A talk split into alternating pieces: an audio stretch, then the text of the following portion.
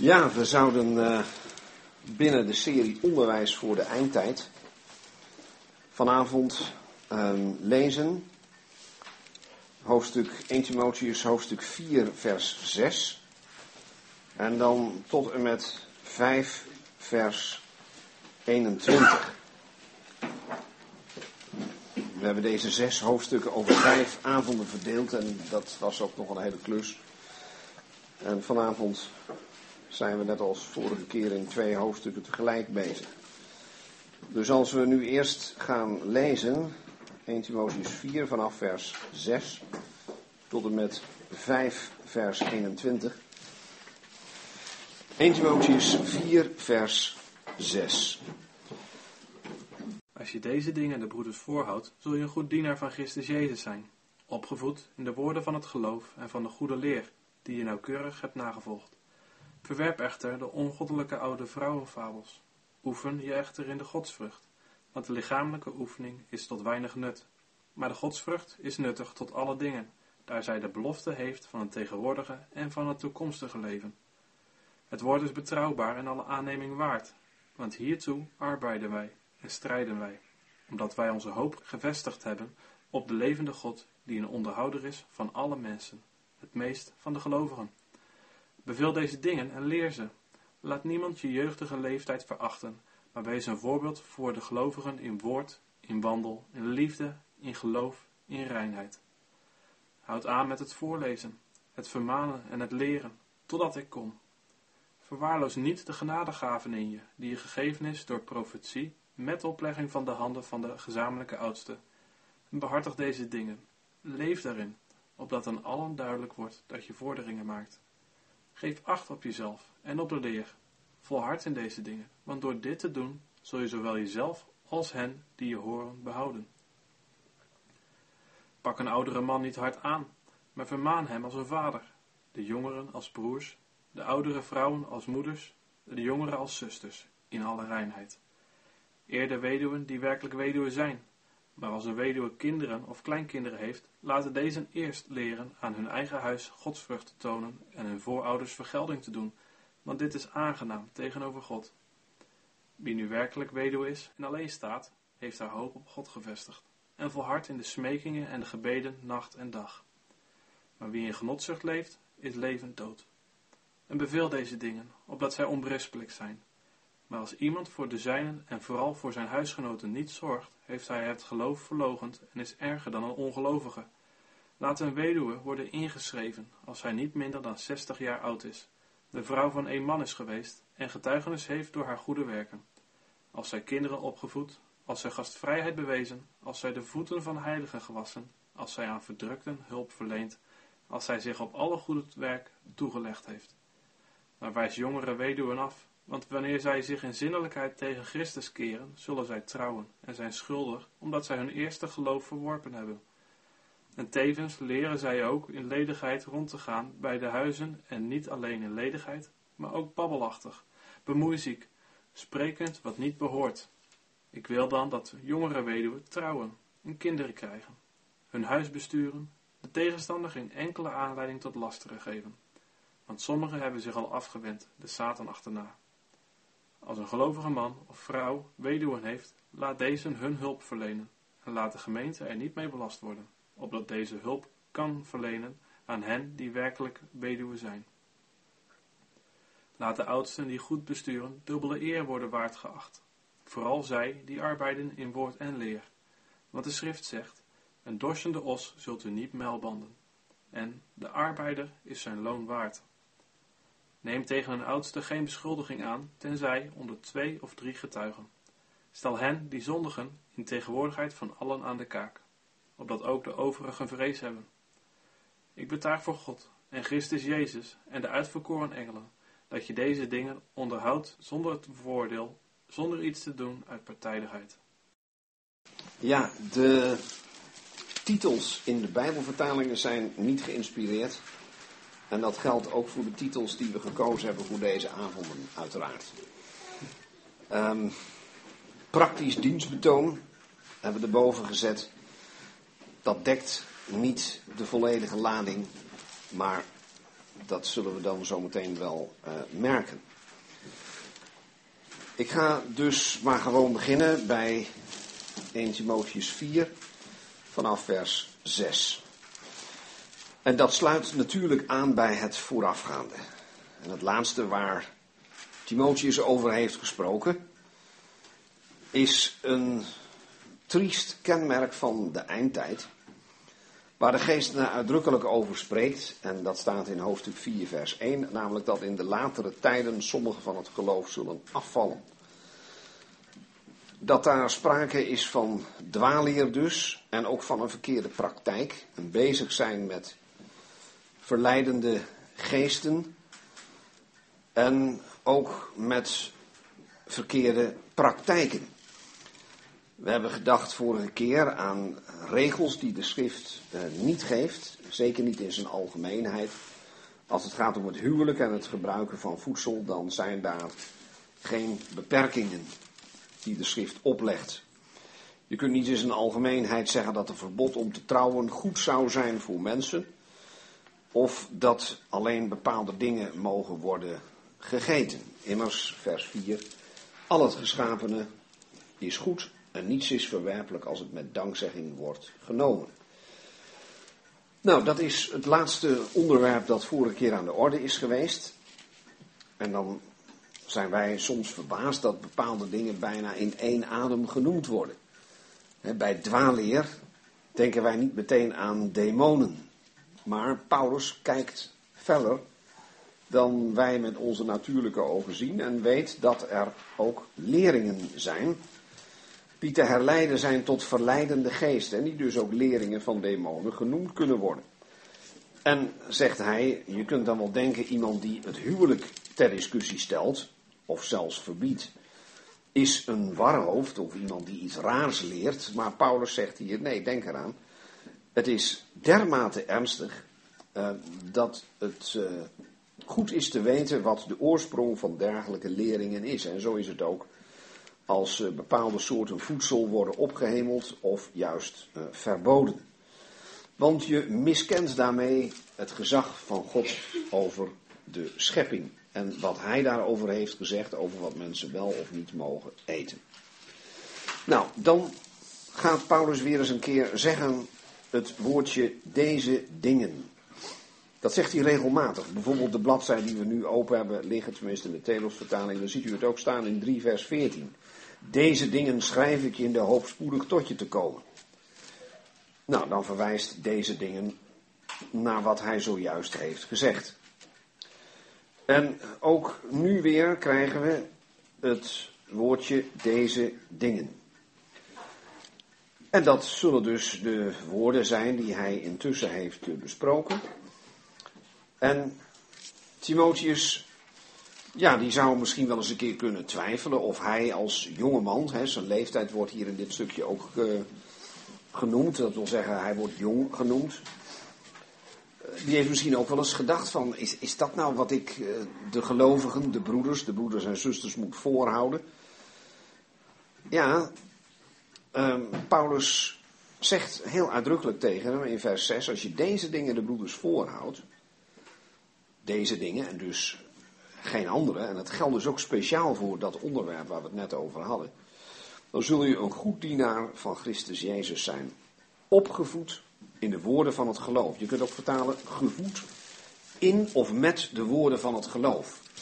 Eigenlijk zegt hij tegen Timotheus, beste Timotheus, als je op deze manier onderwijs geeft en de zaken dus herleidt tot de bron van komt het voort uit God of van demonen, dan ben je juist iemand die laat zien dat hij weet waar het goede voedsel vandaan moet komen, hoewel dat dan geestelijk bedoeld is. Hij is dan gevoed door, opgevoed in de woorden van het geloof, het geloof, christelijk geloof, de geloofswaarheid. En dat dat de leer is, blijkt ook uit het vervolg. En van de goede leer. En dan zegt hij niet, die jij zo perfect op een rijtje hebt staan. Of waarover jij zo mooi kunt preken waarover jij zulke schitterende systematische uiteenzettingen kunt geven. Nee, zegt hij, dat vind ik zo treffend. die je nauwkeurig hebt nagevolgd. Timotheus kon met gezag over deze dingen spreken, omdat hij liet zien dat hij het zelf geloofde en er ook naar handelde. En dat niet zo voor 80, 90 procent als het hem zo uitkwam. Nee, er staat uitdrukkelijk bij, het laatste stukje van vers 6, die je nauwkeurig hebt nagevolgd. En als het om de leer gaat, dan is het niet iets voor wat sommigen noemen de studeerkamer, alsof dat een soort vreselijk oord zou zijn. Ik zou haar zeggen in tegendeel. Maar daar moet het niet toe beperkt blijven. Als het goed is, krijgt het handen en voeten in ons leven. En volgen we het nauwkeurig na, dan, ja, dan zal je toch die kamer een keer uit moeten. Maar eerst de zaak nauwkeurig op een rijtje krijgen en dan ook nauwkeurig navolgen. En dan komt er ook iets wat hij niet moet doen. En ook in zijn onderwijs weer moet laten horen als iets wat ook de gelovigen niet moeten doen. Hè? Want hij moet deze dingen immers de gelovigen voorhouden. Ja, dan klinkt het even niet zo complimenteus, want hij zegt: verwerp echter de ongoddelijke oude vrouwenfabels. Nou, het zou niet eerlijk zijn om te zeggen van, hé, hey, hier zegt Paulus iets lelijks van oude vrouwen. Dat zou je oppervlakkig kunnen denken. En toch is dat niet zo, want verderop gaat een gedeelte van het schrift, van het woord dat Paulus aan Timotheus doorgeeft, juist over oudere vrouwen. Namelijk over weduwen en met name de weduwen van 60 jaar en ouder die aan bepaalde criteria voldoen. Hier is het gewoon de normale manier van praten. Um, het woord fabels is trouwens letterlijk mythen, verhalen. En het kenmerk van die mythen, die kletspraat, die, ja, Paulus noemt het gewoon even met een woord uit zijn tijd oude damespraat, zo van niet al te serieus nemen die noemt hij wel eventjes ongoddelijk. Dus als hij die oude vrouwen noemt, dan is het gewoon de algemene manier van praten uh, in de zin van kun je niet al te serieus nemen. Dan moet je niet te zwaar Paulus pakken op dat woord oude vrouwen. Maar het is vooral ongoddelijk. Zojuist sprak hij namelijk in vers 6 over de woorden van het geloof en van de goede leer. Maar er staat van alles tegenover. Niet alleen leringen die tot demonen te herleiden zijn, maar hier zegt hij, het is ook gewoon nog eens een keer ongoddelijke oude damespraat, verhalen, mythen. Dat moet je gewoon aan de kant schuiven. Zonder dat hij dat hier verder uh, uitlegt. Paulus is meestal uitvoeriger over wat er wel moet gebeuren, wat er aan positieve dingen moet gebeuren, dan dat hij het negatieve uitvoerig uiteenzet. Want ook hier in vers 7 zegt hij, oefen je echter in de godsvrucht. Want de lichamelijke oefening is tot weinig nuttig, maar de godsvrucht is nuttig tot alle dingen, daar zij de belofte heeft van het tegenwoordige en van het toekomstige leven. Dus een positieve training, oefening, namelijk in de godsvrucht. Nou hebben we dat vaker over dat woord gehad.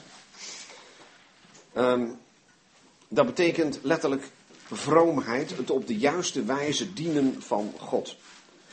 Dat is waar Timotheus zich vooral op moet gooien. Hij moet iets verwerpen, wat alleen maar een hindernis zou zijn, iets verkeerds. En hij moet iets zelf eerst ter harte nemen, wil hij het kunnen doorgeven. Dat is een oefening in de godsvrucht. Dat woord godsvrucht hebben we vorige keer besproken, onder andere in hoofdstuk 3, vers 16. Waar op een schitterende manier naar de Heer Jezus werd verwezen.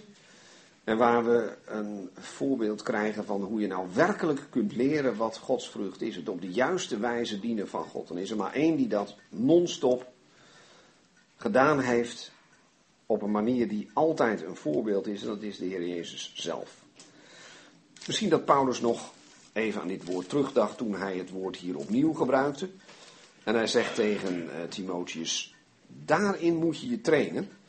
En dan gebruikt hij een woord dat wordt normaal gebruikt voor het trainen van het lichaam.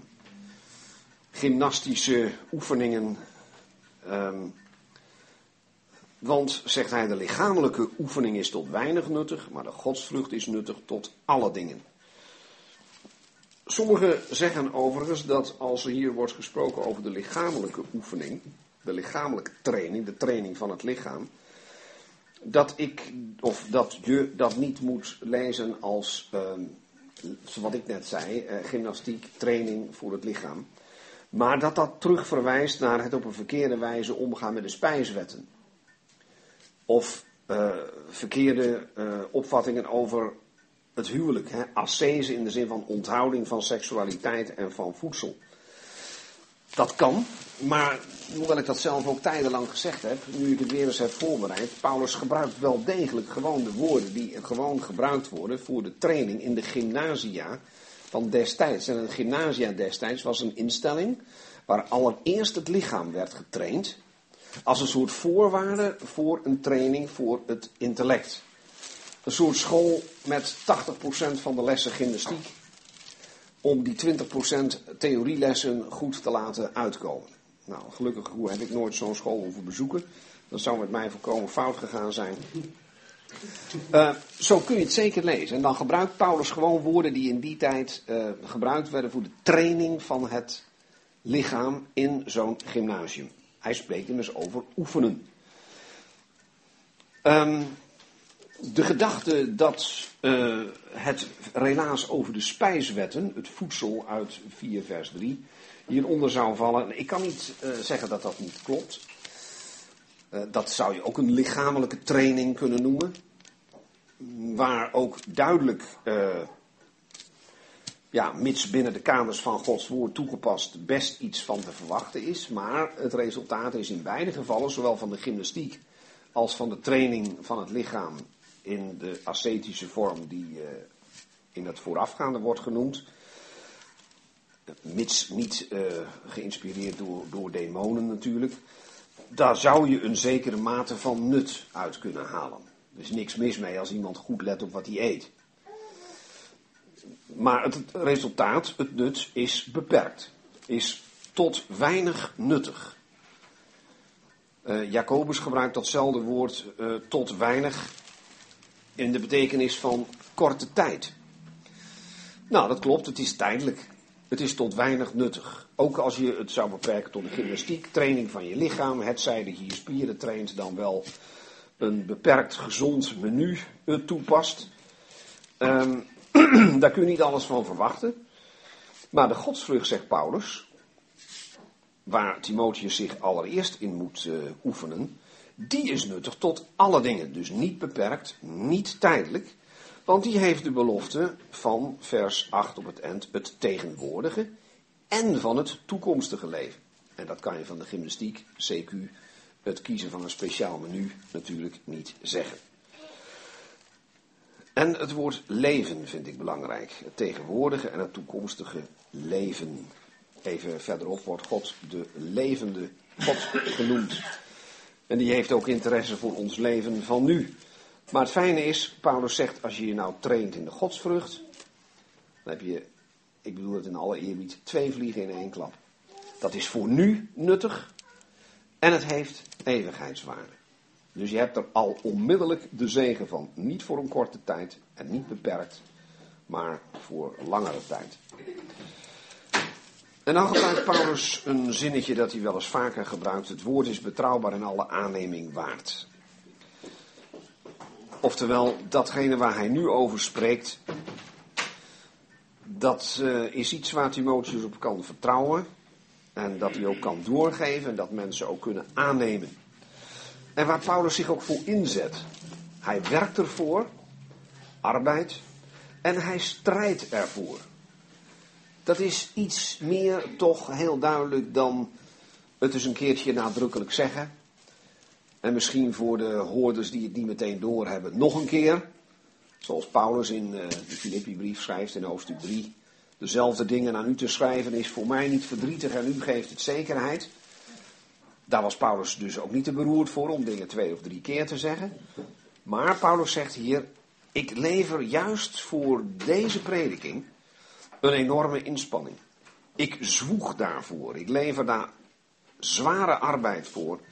En ik strijd Want, zegt hij, of omdat wij onze hoop gevestigd hebben op de levende God, die een onderhouder is van alle mensen, het meest van de gelovigen.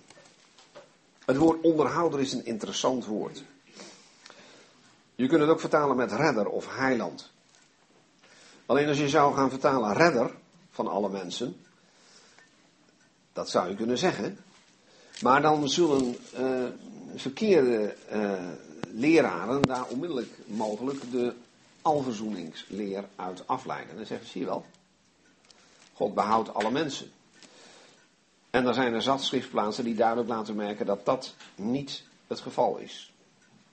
Dat er ook mensen zijn die niet gered zullen worden. Hoewel God natuurlijk principieel bereid is en ook wat het werk van de Heer Jezus betreft genoegdoening heeft ontvangen om dat te doen.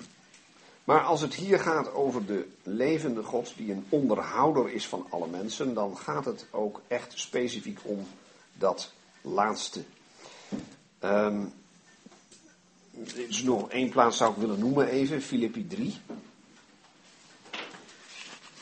Waar we zien dat er nog wel andere betekenissen zijn waar het woord uh, onderhouder beperkt is tot het lichaam. Het leven waar we uh, nu door gekenmerkt worden. Bijvoorbeeld Filippi 3, vers, begin ik bij vers 20. Filippi 3, vers 20. Ons burgerschap is in de hemelen. Nou, er wordt eerst gezegd dat er mensen zijn die aardse dingen bedenken, die volledig aardsgericht zijn. En dan vers 20, van ons burgerschap is in de hemelen, waaruit wij ook de Heer Jezus Christus als heiland verwachten. En hoe blijkt zijn werking, uh, zijn activiteit als heiland? Nou, dat komt nu in vers 21, die het lichaam van onze vernedering zal veranderen tot gelijkvormigheid aan het lichaam van zijn heerlijkheid, naar de werking van de macht die hij heeft om ook alles aan zich te onderwerpen. Nou, je kunt heiland, zoals gezegd, vertalen met redder, met behouder. Maar we zien hier dat hij niet spreekt over de behoudenis van onze zielen, zoals in 1 Petrus. Maar dat het daar in Filippi 3 specifiek gaat over de behoudenis van ons lichaam. Want je zou kunnen zeggen, ons lichaam heeft nog geen deel aan de behoudenis.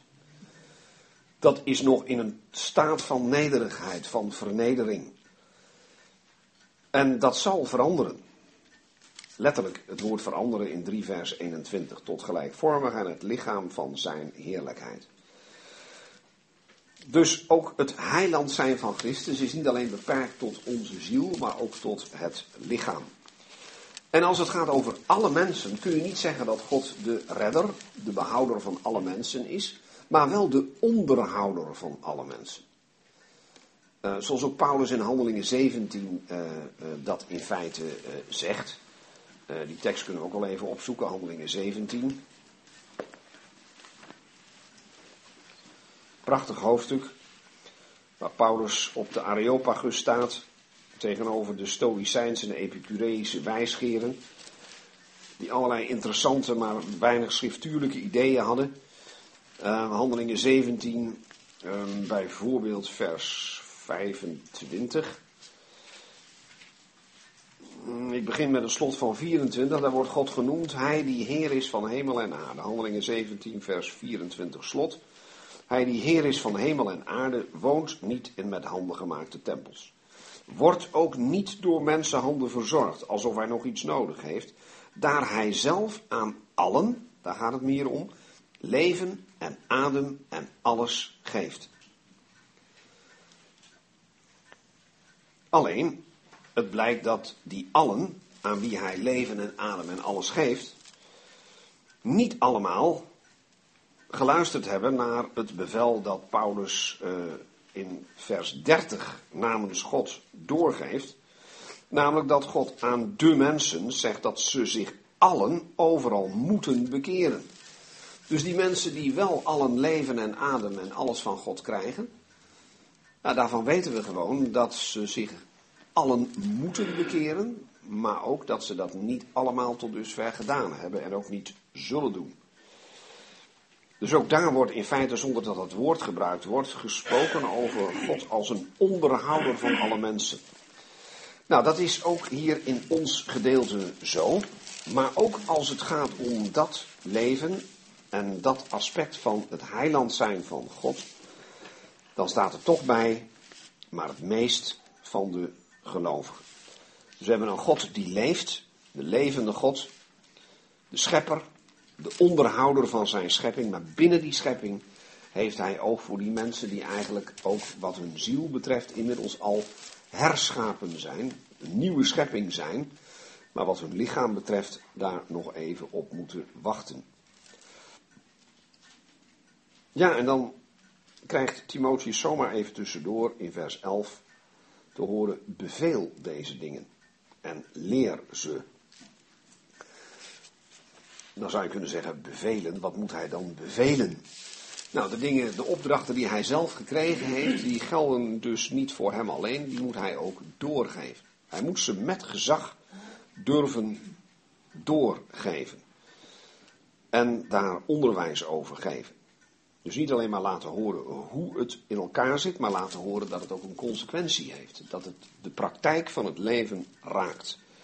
Dus als je zegt dat God de Heer is van zijn schepping, dat Hij aan alle mensen leven en adem en alles geeft, dan hoort daar ook een praktijk bij.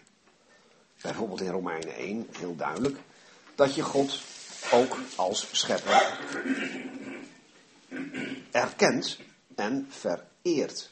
En dat doe je door een leven in godsvrucht. En dat was waar Timotheus zich in moest oefenen. Dus eerst kreeg hij de opdracht en nu moet hij als bevel, krijgt hij dan van de apostel deze dingen ook te bevelen en ze te leren. Ja, dan zou iemand kunnen denken, tja, maar dat is toch wel een hele jonge man die dat doet. Nou zijn er gelovigen die hebben geprobeerd te raden, te berekenen liever gezegd, maar het is een beetje raden hoe oud Timotheus in deze tijd was. En die zeggen, uh, ja, hij wordt al in handelingen genoemd, hij wordt in Korinthe genoemd en in 1 Timotheus dan nog een keer, daar zit wel zo'n 15 jaar tussen. Hoe jong moet hij dan wel niet geweest zijn toen Paulus hem meenam? Nou, sommige mensen die, uh, die zeggen als hij dan hier pakweg misschien nog geen 35 was, tussen 30 en 35, dan zou hij dus al heel jong als een, uh, als iemand die mogelijk nog geen 20 was, toen Paulus zijn meegenomen op zijn reis. Nou, dat zou kunnen. Overigens, uh, je was in de tijd van de Bijbel langer jong dan nu. En daar bedoel ik dit mee. Ik heb dat wel eens eerder gezegd. In de oudheid, zowel in het Latijn als in het Grieks, is geen woord voor de middelbare leeftijd. Je bent een jonge man. En ik heb dat jarenlang weten op te rekken. Ook tegenover mijn leerlingen. En het hoogste getal dat ik gevonden heb voor een jonge man was 49 jaar. Maar daarna vind je toch echt niet meer dat je jong bent, maar dan ben je ook onmiddellijk oud. En dat is even slikken. Maar goed, um, ik zeg niet dat de gelovigen ook zo gedacht hebben, maar eh, kennelijk was Timotheus naar de gedachten van de maatschappij van toen, van de gelovigen ook van destijds, zo jong dat er een risico was dat men hem uh, minachtte. Uh, in ieder geval waren er mensen die aanmerkelijk ouder waren dan hij, uh, die ook oudsten waren. En die kennelijk meer op de leeftijd van Paulus zelf zaten. Ik denk dat het moeilijk is echt te berekenen hoe oud hij was. Als het, zoals een van de redelijk degelijke studiewerken uh, mij voorrekende, als hij rond 35 zou wezen. Ja, dat is in onze ogen misschien tamelijk jong. Maar goed, um, Paulus zegt, Horus, dat mag nooit een reden zijn om jou te verachten. Maar zorg er dan wel voor dat je praktijk daar ook geen aanleiding toe geeft. Want als je als een pedant ventje overkomt. Ik zeg niet dat Timotheus dat was. Maar stel dat hij als uh, goed uh, intellectueel ontwikkelde, misschien enigszins schuchtere jonge man. Ineens zei van Horus, uh, dit moet gebeuren, dat moet gebeuren, dat moet gebeuren. Dan zou dat sowieso bijzonder kunnen overkomen. Zeker als zijn eigen praktijk zo was dat je daar ook nog dingen op kon aanmerken. En wat Paulus zegt is twee dingen. Het moet zo zijn dat ze uh, je jeugdige leeftijd niet verachten. Dan zou je kunnen zeggen, ja, wat moet Timotheus met zo'n opmerking? Want het is toch een brief aan hem? Ja, maar wacht even, de brief werd ook gelezen door anderen. En dat zien we helemaal op het eind. Allerlaatste vers. Dat vers staat in zijn pieren eentje op één bladzijde, Telosvertaling. In vers 21 van 1 Timotheus 6. Sommigen zijn door die te beleiden van het geloof afgedwaald. Dat, wou ik eigenlijk niet lezen. En dan staat er de slotterzin. De genade zij met jullie. Dan is het plotseling niet alleen Timotheus, hoewel die in vers 20 van hoofdstuk 6 nog apart wordt aangesproken. Timotheus, het jouw toevertrouwde pand, terwijl jij dit en dat. En op het laatste genade zijn met jullie. Dus de apostel ging ervan uit dat die brief uiteindelijk ook door anderen werd gelezen. Nou, eerst moest Timotheus natuurlijk zelf zorgen dat zijn praktijk geen aanleiding gaf om te denken van wat moet deze jonge man ons nou komen vertellen. Um, hij moest integendeel zorgen dat dat niet in iemand opkwam, doordat hij, en nu ben ik weer terug in 4 vers 12, zelf een voorbeeld was voor de gelovigen. In woord en dan meteen de praktijk in wandel. In liefde, in geloof in reinheid. Dat woord komt straks ook nog een keer terug. En dat laatste woord heeft met name uh, te maken met uh, de wijze waarop hij uh, in een zeer onreine wereld liet zien dat hij ook in dit opzicht wist hoe een man zich behoort te gedragen. Daar kom ik zo op terug. En dan zie je hoe zijn dienst er toch vooral uitzag. En wat hij vooral moest blijven doen. Houd aan, vers 13, met het voorlezen, het vermanen en het leren. Voorlezen. Um, wij zouden misschien gewoon uh, denken van waarom is dat nou iets wat je apart moet noemen. Maar wij zijn zo gewend aan de mogelijkheid om een gedrukte Bijbel in een boekwinkel te kopen. En de meeste van ons hebben er meer dan één. In allerlei soorten en maten en vertalingen en grondteksten. Maar dat was in de oudheid niet zo. Hij was uh, alleen maar met de hand geschreven verkreegbaar en dus duur. En lang niet iedereen kon lezen. Vandaar dat in het boek Openbaring in het eerste hoofdstuk staat niet alleen welzalig hij die voorleest, maar ook zij die horen. Um, er werd voorgelezen, er werd geluisterd. En dat moest dus ook secuur gebeuren. Overigens sowieso, wie in een samenkomst uit het woord van God voorleest, die, uh, die moet zich realiseren dat hij niet zomaar uit een romannetje iets voorleest, dat dat het woord van God is. Dus dat secuur en rustig doen met respect voor wat je leest. Overigens, je kunt ook vertalen, houd aan met lezen. Want men las in die tijd hardop. Ik heb wel eens gezegd waarom men dat deed. Uh, men schreef in die tijd alles in hoofdletters. En de spatie was nog niet uitgevonden. Dat betekent de hele mikmak stond achter elkaar geperst. Dat is erg lastig lezen. En als je dat uh, zou gaan lezen, al zou het in het Nederlands gebeuren, dan ga je bijna als vanzelf je stem een beetje gebruiken. Het hardop lezen, omdat dat makkelijker zorgt voor een mogelijkheid dat je wat sneller ziet waar de woordgrenzen liggen.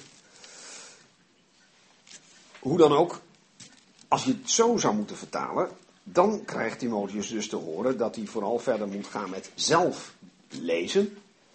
En dan meteen op basis van wat hij gelezen heeft moet vermanen en leren.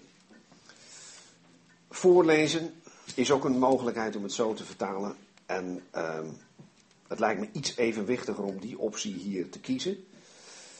Uh, om de reden die ik net noemde, namelijk dat het toch goed is te horen op basis van waarvan hij zijn vermaningen en zijn onderwijs gaf, dat men ook de schrift zelf uh, zou horen voorlezen. Dan blijkt hij ook een bepaalde genadegave te hebben gehad om deze dienst te kunnen verrichten. Een genadegave in hem, die hij niet moest verwaarlozen. En hij herinnert hem er even aan hoe hij die ook alweer gekregen heeft, die je gegeven is door profetie met oplegging van de handen van de gezamenlijke oudsten. In 2 Timotheus 1, in vers 6, staat nog een paar handen genoemd. 2 Timotheus 1, vers 6, om die reden herinner ik je eraan de genadegaven van God aan te wakkeren die in je is door de oplegging van mijn handen. Nu is een genadegave hier in dit vers duidelijk een genadegave van God. Dus zo iemand krijgt een genadegave van God. Maar er is wel zichtbaar gemaakt dat er ook mensen op aarde, die door God gegeven genadegaven, erkenden. Er is van tevoren over gesproken,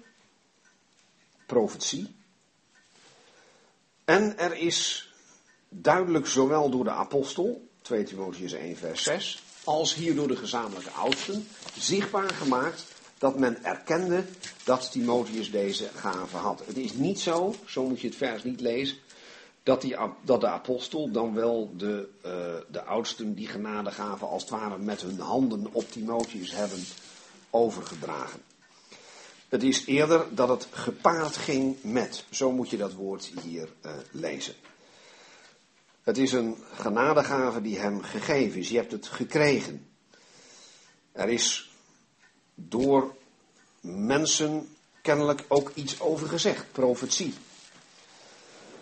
En er is uh, een, een, een, zichtbaar, markant moment geweest waar hij aan zou kunnen terugdenken toen zowel Paulus als ook de oudsten uh, dit hebben erkend. Zo van, uh, ook anderen weten dit, hebben dit moment wellicht uh, gade geslagen, dat dat is erkend.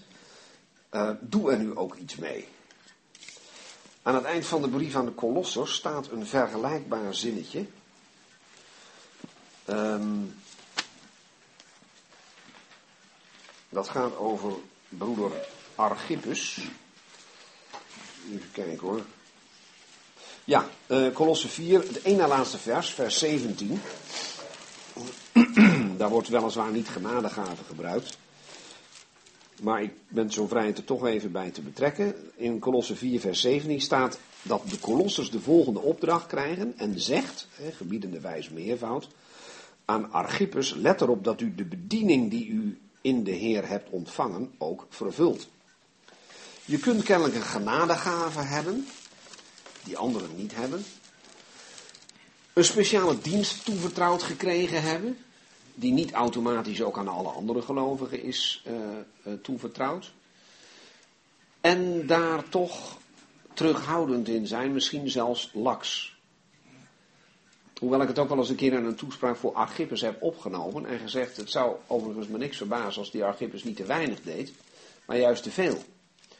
Waardoor hij niet toekwam aan de bediening die nou feitelijk, uh, even modern gezegd, zijn ding was. Dat de Heer hem had toevertrouwd. Dat zou ook kunnen. Wij denken vaak aan iemand die een beetje lui was, misschien een beetje laks, die het wel goed vond zo. Dat die oudere broeders dat allemaal deden. Wat Archippus betreft weet ik dat nog niet zo zeker. In ieder geval was het van belang dat hij de bediening die hij werkelijk van de Heer, of in de Heer staat hier, had ontvangen, dat hij daar ook uh, actief in werd, dat hij die ook vervulde. En hier in, uh, in 1 Timotheus, daar staat dat hij die genadegave niet moet verwaarlozen. En in 2 Timotheus 1 stond dat hij je moest aanwakkeren. Nou, dat ziet een beetje meer toch op een smeulend vuurtje, waar te weinig lucht bij komt, waar een beetje gewapperd moet worden, uh, wil het vuur weer gaan oplaaien. En um, dat is mogelijk iets wat met de jeugdige leeftijd, de terughoudendheid, het timide zijn van Timotheus, uh, dat daarmee te maken heeft. Paulus spoort hem aan om um, toch vooral aan de slag te gaan met datgene wat de Heer hem heeft gegeven. Vers 15. Behartig deze dingen, leef daarin, opdat, u aan, opdat aan allen duidelijk wordt dat je vorderingen maakt. Dat leef daarin betekent letterlijk wees daarin.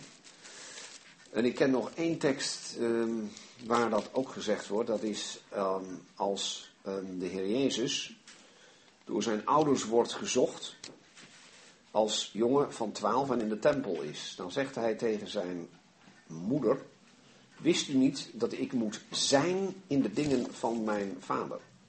Zijn in. Hier ook, hij moet in deze dingen, Timotheus moet in deze dingen zijn. Hij moet ze behartigen. En de dingen die de Heer Jezus behartigde, die voor hem zijn leven uitmaakten, dat waren voor hem de dingen van zijn vader. Hier gaat het over het onderwijs van de apostel Paulus. Daar moet hij in leven. In zijn letterlijk. Dat moet voor hem alles zijn. Zodat hij dus ook geestelijk groeit. Dan zien mensen dat hij vorderingen maakt. En dan moet hij ook zichzelf uh, geestelijk uh, goed uh, de maat nemen. Op zichzelf acht geven, vers 36. En op de leer. Niet meteen de leer, je moet ook de juiste instelling hebben. Um, iemand heeft het wel eens zo gezegd, hij moest ook periodiek zelf een geestelijke APK toepassen. Op zichzelf acht geven, zichzelf eerlijk tegen het licht houden, voor God plaatsen, zodat hij ook in staat is om de dingen te doen die hij verder moet doen, op zichzelf acht geven en op de leer. En dan ook volhouden. En dat zal dan effect hebben voor hemzelf, maar ook voor degene die hij mag dienen. Die zal hij dan behouden. Niet in de zin van dat ze door hem in de hemel komen. Nee, hij zal ze dan helpen om samen als geestelijk evenwichtige volwassen christenen de eindstreep te bereiken. Denk aan Paulus en de zijnen op het schip. Als uiteindelijk het schip en een lading wrakhout het schip in tweeën is en de mensen mm, zwemmend en op een lading wrakhout aan land komen, dan staat er en zo geschiedde het dat zij allen behouden aan land kwamen. Nou, zo is het de bedoeling dat de gelovigen uiteindelijk allen behouden aan land komen, maar dat is dan het toekomstige aspect van de behoudenis. We zijn nu al behouden en we zullen behouden worden. En wat dat laatste betreft, om het einddoel van de reis zo te behalen dat, uh, dat er van ons leven ook iets uitgaat, nou daarvoor is het nodig dat uh, ook wij acht geven op mensen die zoals een Timotheus dit soort onderwijs geven. Maar Timotheus zelf moet bij zichzelf beginnen. Zichzelf en degene die naar hem luisteren samen naar dat prachtige einddoel brengen. Hoofdstuk 5 pak ik iets systematischer aan. Daar komen er een aantal praktische opmerkingen die te maken hebben met verschillende soorten mensen in de gemeente. Allereerst een oude man. Een oudere man. Ouder dan hijzelf. Die moet er niet hard aanpakken, maar vermanen hem als een vader. Het is niet makkelijk om je vader te vermanen. Ik heb mijn vader uh, niet meer, maar ik weet heel goed uh, dat ik ook wel eens dacht dat ik mijn vader iets moest uh, zeggen. En dat viel niet mee. Um, dat kun je verkeerd doen. Dat kan je op een manier doen die kwetsend overkomt en waarmee je je doel voorbij schiet. Hè. Als je je eigen vader iets moet zeggen, dat, dat zal in de meeste gevallen tamelijk uitzonderlijk zijn. Maar dan, vraag je je wel een paar keer af uh, hoe je je woorden kiest. En of, of jij wel de aangewezen persoon bent om het te zeggen. En, nou goed, in ieder geval, uh, Timotheus die moet een oudere man vermanen alsof het zijn pa is. En de jongere broeders, ja, alsof het zijn broers zijn. Nou, met je broers ga je op een andere manier om dan met je vader. Dat is toch weer anders dan willekeurige vreemde mensen. En oudere vrouwen, die moet hij beschouwen als mensen die zijn moeder hadden kunnen wezen. En ook tegenover je moeder ben je, als het goed is, als jonge man, voorzichtig in je bewoordingen. Ook als je meent je moeder iets te moeten zeggen. En de laatste categorie, dat zijn de, uh, de jongere vrouwen. Die moeten hij vermanen alsof het zijn zussen zijn in die zin als zusters, in de zin van alsof het zijn zussen zijn. En dan zegt de apostel erbij in alle reinheid. Dat is die reinheid die ook genoemd is in vers 13, laatste stukje. Oftewel, op een manier dat daar niets van kan worden gezegd. Vaak is in het pastoraat, uh, juist in de verhouding tussen uh, mannelijke uh,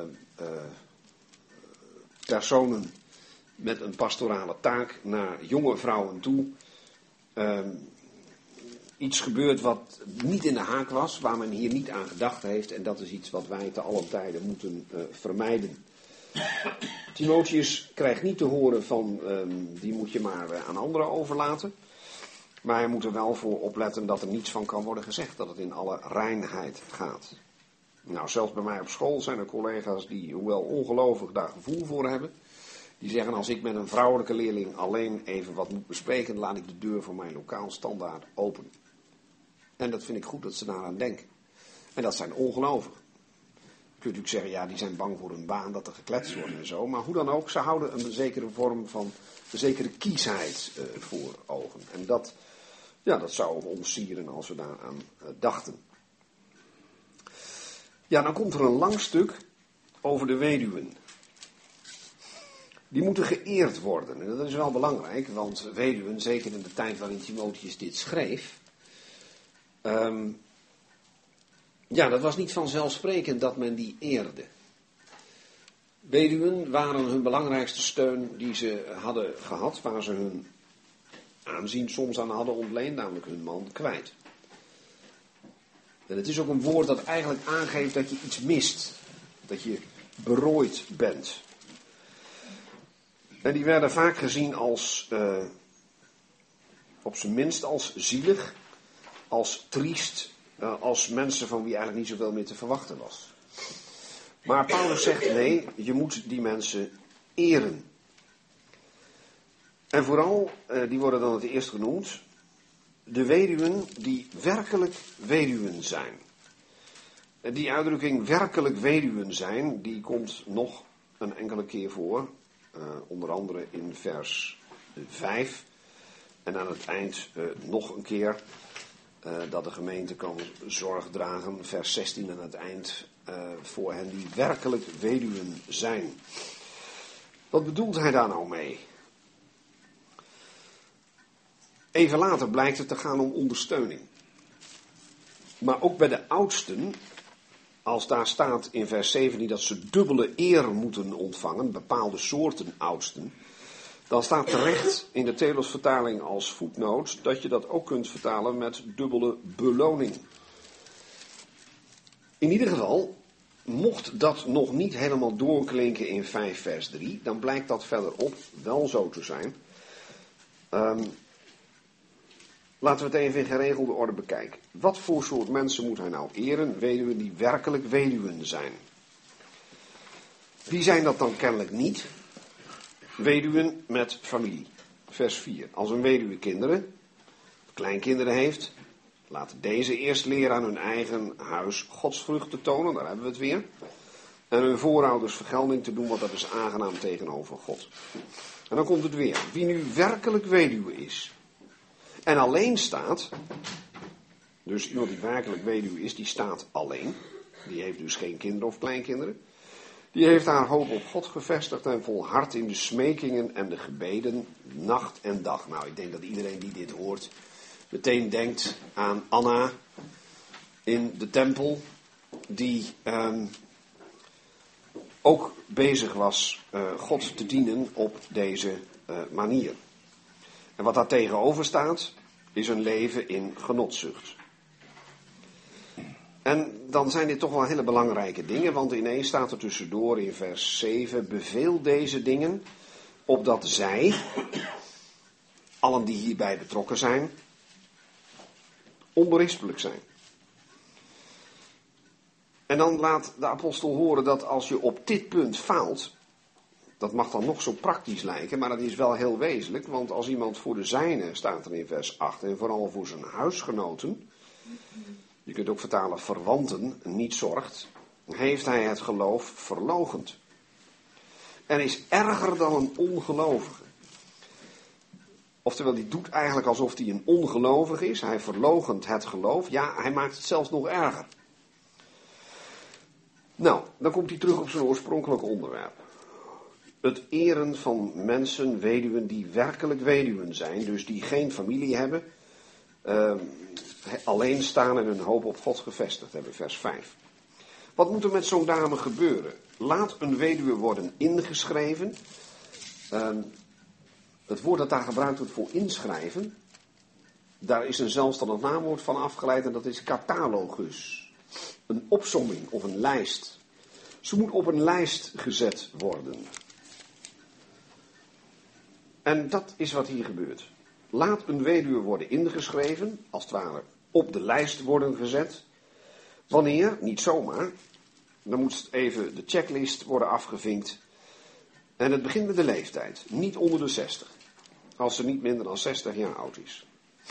De vrouw van één man is geweest. Dat is geweest, moet je erbij denken, want als je dat niet doet, dan klinkt het een beetje vreemd. Want de vrouw van één man, ja, dan ben je dus nou net niet weduwe. Maar het verband weten we, het gaat om iemand die dat wel is. Dus moet je daar de woorden is geweest bij denken. Getuigenis heeft, vers 10, door haar goede werken. Als ze kinderen heeft opgevoed, dan zou je kunnen denken van, hé, ze stond toch alleen. Nou, sommige mensen zeggen, ja, dat hoeft niet te betekenen haar eigen kinderen.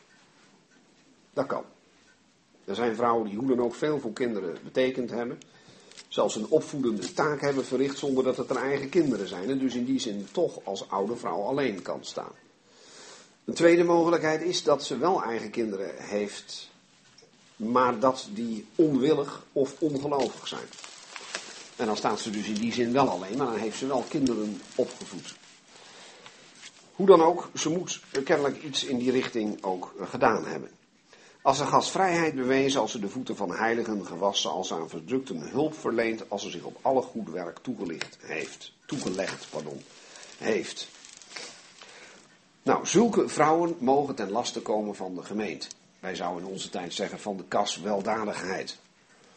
Alleen hoeft dat in onze tijd in de praktijk niet, tenminste nooit voor 100%, vanwege de sociale voorzieningen eh, die in onze maatschappij bestaan. Dat was in de oudheid niet. In de oudheid was iemand die geen kinderen had, uh, uh, er behoorlijk slecht aan toe. En zeker een weduwe, ehm, en zeker ook als ze ouder was inmiddels, dan dat was echt een, een, toestand waar je behoorlijk medelijden mee uh, moest hebben. Dus zulke mensen, uh, daar moet de gemeente mee worden belast. In vers 16 wordt dat woord gebruikt. Daar gaat het nog even over, uh, over mensen die niet in de, die categorie vallen. Daar staat er, laat de gemeente er niet mee belast worden, opdat deze hulp kan verlenen aan hen die werkelijk weduwen zijn. Dus je zou kunnen zeggen, het eren van de weduwen betekent in dit geval dat je ze hun hulp verleent. Ze staan op de lijst. Dan komen tenslotte de jongere weduwen. Nou, um, ik ga niet al die regels nog een keer voorlezen, maar er zit natuurlijk een probleem in, dat hebben we waarschijnlijk allemaal wel eens uh, gezien. Er staat in vers 11, wijs jongere weduwen af, want wanneer ze zich in zinnelijkheid tegen Christus keren, willen ze trouwen. En zijn schuldig omdat ze hun eerste geloof verworpen hebben. En dan lees je vers 14, ik wil dan dat jongere weduwen trouwen. En dan zou je kunnen denken van ja, is het nou ja of nee? Is het nou goed of niet? Mogen ze nou trouwen of niet, of moeten ze dat juist? Nou, belangrijk is dat we letten op de woorden die in die versen worden gebruikt. Jongere weduwen moeten in die zin worden afgewezen dat ze niet op de lijst mogen. Die komen niet in aanmerking. Bovendien zegt hij, is er een kans dat sommige van die weduwen een totaal verkeerde prioriteit hebben gelegd. We hebben al iets gelezen over een leven in genotzucht in het voorafgaande. Nou, dat gaat hier in feite ook weer op. Want wanneer ze zich in de zinnelijkheid tegen Christus keren. Dat is een lastig woord, dat zich tegen Christus keren. Dat heb ik vanmiddag als voorbereiding nog eens even een keer helemaal uitgezocht. Daar zit een woord wellust en een woord genot in.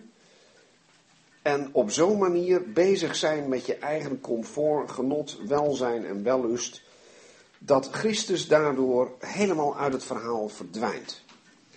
En als jonge weduwen, die sowieso wat hun leeftijd en alles betreft uh, niet in aanmerking komen, ook nog eens een keer dit gedrag vertonen, ja, dan hebben ze zelfs een, een vermaning uh, nodig. Uh, want als van hen gezegd wordt dat ze willen trouwen, dan is dat puur hun eigen wil. Dan is dat alles waar ze zich oprichten op zo'n manier dat naar de wil van de Heer, van Christus, helemaal niet wordt gevraagd. Alles wat ze willen is trouwen. En kennelijk hebben ze dan in het verleden toch anders gedacht. Ze hebben hun eerste geloof verworpen. En ook hun dagelijks leven, daar kun je bepaald geen voorbeeld aan nemen. Ze, ze doen niks, ze gaan in ledigheid, letterlijk staat er gewoon in werkloosheid, rond bij de huizen. Niet alleen in ledigheid, dus in werkloosheid, ze laten niet hun handen wapperen, maar ook babbelachtig. In de tweede of de derde Johannesbrief, daar wordt gesproken over Diotrefes, die met boze woorden tegen ons snatert. Je kunt ook vertalen leutert, zeurt. Ook Socrates zegt dat in zijn dialogen. Als hij met iemand praat die uh, een vreemde reactie geeft, dan zegt hij: Jij leutert. Jij zeurt, jij kletst, zouden wij zeggen. Nou, dat is dit. Dus hun conversatie, laat ik het maar gewoon zo zeggen, daar kun je ook geen voorbeeld aan nemen. Babbelachtig, bemoeiziek. Het woord bemoeiziek is een woord dat een woordspeling is op werkloos. Hier steken ze alle energie in. Ze bemoeien zich met van alles en nog wat. Geeft een geweldige berg onrust. En ze spreken wat niet behoort. Maar dan komt er een andere wil. De wil van die weduwen, dat is ook een ander woord. Dat is hun eigen wil, die zo dominant is dat ze zich in zinnelijkheid tegen Christus keren. Maar als Paulus iets wil, dan is het zijn door de geest geleid wilsbesluit en dan gebruikt hij dat ik wil, zoals hij het vaker gebruikt in deze brief, bijvoorbeeld in hoofdstuk 2, uh, waar hij ook wil dat dingen gebeuren. Um, even kijken hoor. Ja, vers 8, inderdaad. Ik wil dan dat de mannen bidden, en daar, die tekst hebben we het al over gehad. En ook hier is er iets wat hij als uh, beredeneerde, goed doordachte, uh, door de geest gewerkte wil doorgeeft. Hij zegt, wat is nou het beste voor jongere weduwen als ze de kans krijgen, niet als ze zelf alleen maar daarvoor leven, maar duidelijk laten zien wie hun prioriteit heeft. Dus niet zich tegen Christus keren. Hij zegt, dan is het beste dat ze trouwen. Dat ze kinderen krijgen een huis besturen. En de tegenstander geen enkele aanleiding, vers 14 op het eind, tot lasteren geven. En dus niet al die gedragingen vertonen die hij net heeft eh, afgekeurd. Daarvan zijn er wel bij die willen misschien wel trouwen. Dat is juist het een en het al wat ze willen, maar op zo'n manier dat Christus buiten beeld blijft. En hier zegt Paulus, wat in het algemeen het beste is voor jonge weduwen, is dat ze wel trouwen. Niet als iets wat hun hele leven beheerst en het enige waar ze zich op richten. Maar als ze zich richten naar datgene wat uh, volgens het woord van God het beste voor hen is. En dat dan ook aan de Heer overlaten. En niet geleid worden door een tegen Christus gekeerde zinnelijkheid. En ja, wie daar fout in handelt, die zorgt ook dat er gelasterd wordt. En sommigen staat er hier zelfs uh, zijn in dat opzicht zo ver op drift geraakt dat Paulus zegt, ze gaan in feite de Satan achterna. Nou, dan keer hij nog even terug naar zijn oorspronkelijke onderwerp. Als een gelovige man of vrouw weduwen heeft, laat deze hun hulp verlenen en laat de gemeente er niet mee belast worden, opdat deze hulp kan verlenen aan hen die werkelijk weduwen zijn. Ten slotte, de oudsten. Die heb je kennelijk in soorten. Er zijn oudsten die goed besturen. En Paulus zegt, die verdienen meer eer, meer beloning. Zeker als ze ook nog eens werken, niet alleen in de pastorale sfeer, maar ook in woord en leer. Die mag je in die dienst niet beperken. En dan gebruikt hij die oude schriftplaats die hij ook in de Korinthebrief gebruikt. Een dorsende os moet je niet muilbanden. Dubbele eer, volgens sommigen dubbele beloning. Als de dienst als oudste zoveel tijd neemt dat het gewone beroepsleven erdoor in het gedrang komt. En zo iemand zou eigenlijk al zijn tijd daaraan moeten, slash willen besteden. Dan zou dit een vers kunnen zijn dat uh, aangeeft dat zulke oudsten daartoe ook in staat moeten worden gesteld. En dat is iets wat Timotheus kennelijk moet uh, doorgeven. Anderen zeggen nee, je mag niet aan het materiële hier denken. Het gaat gewoon om respect. Nou, dat is lastig om te zeggen wat nou 100% de juiste uitleg is. Um, gelet op die dorsende os vind ik de gedachte aan een, beloning in geld of natura uh, nog niet zo'n slechte gedachte. En ook wordt er over loon gesproken in vers 18. Dus zelf uh, kan ik wel leven met die gedachte dat het hier gaat om het, uh, dat deze mensen onderhouden worden door de gemeente. Ze moeten ook met respect behandeld worden als het gaat om ehm, praten over hun dienst. Een oudste moet wel eens mensen terechtwijzen, dat zal hem op kritiek komen te staan. Maar dat mag alleen serieus genomen worden als het onder twee of drie getuigen is gebeurd. Een beschuldiging mag Timotheus niet aannemen tenzij onder twee of drie getuigen. En eigenlijk denk ik dat dat betekent dat die twee of drie mensen die dan zo'n beschuldiging komen leveren, ook getuigen zijn geweest van het wangedrag van die oudste. Dus niet alleen maar het gehoord hebben, dus alle drie hetzelfde verhaal van wij hebben gehoord dat. Nee, als ik het goed lees en begrijp, en anders word ik graag gecorrigeerd, dan moeten zij ehm, ook uit eigen waarneming kunnen getuigen dat deze oudste iets slechts gedaan heeft. Vers 20, bijna aan het eind. Stel hen die zondigen in tegenwoordigheid van allen aan de kaak. Zijn dat oudsten die zondigen? Of is dat in de algemeenheid hen die zondigen?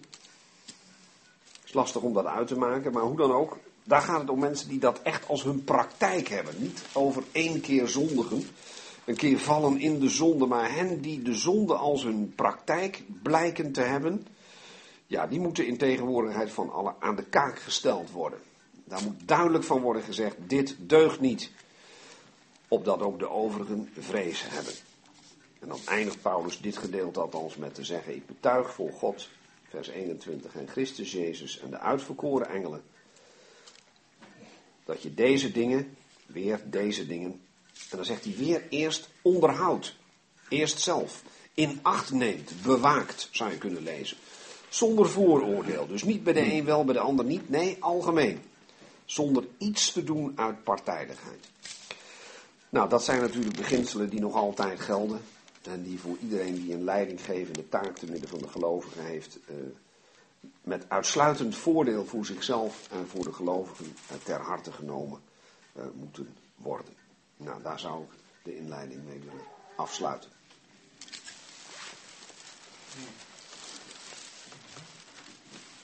Hebben we nog een slok koffie of thee of wat fris? En dan kunnen we dan nog even weer.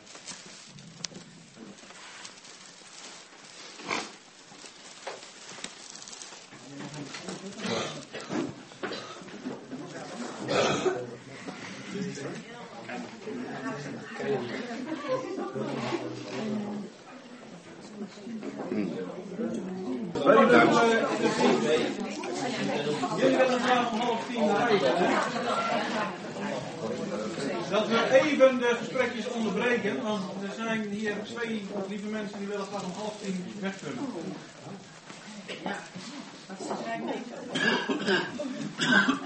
Misschien mag er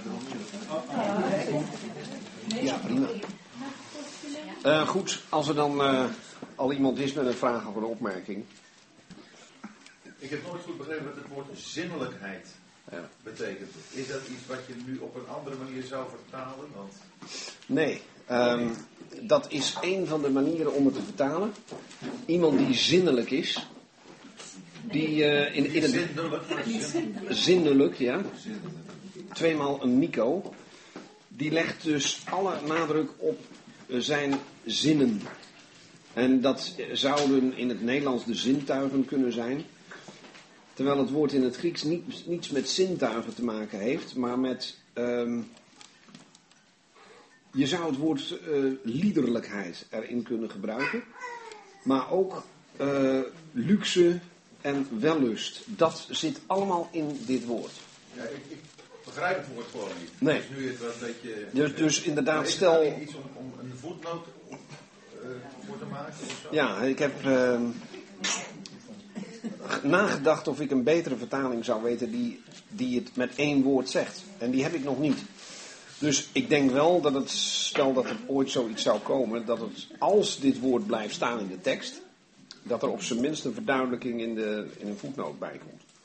Want ik ben expres dit woord nog eens gaan uitzoeken. Het vervelende is, het komt ook maar één keer voor in het hele Nieuwe Testament. We hebben dus geen enkele vergelijkingsmateriaal. En ook, eh, ik moet eerlijk zeggen dat ik het uit het Heidense Grieks ook niet kende.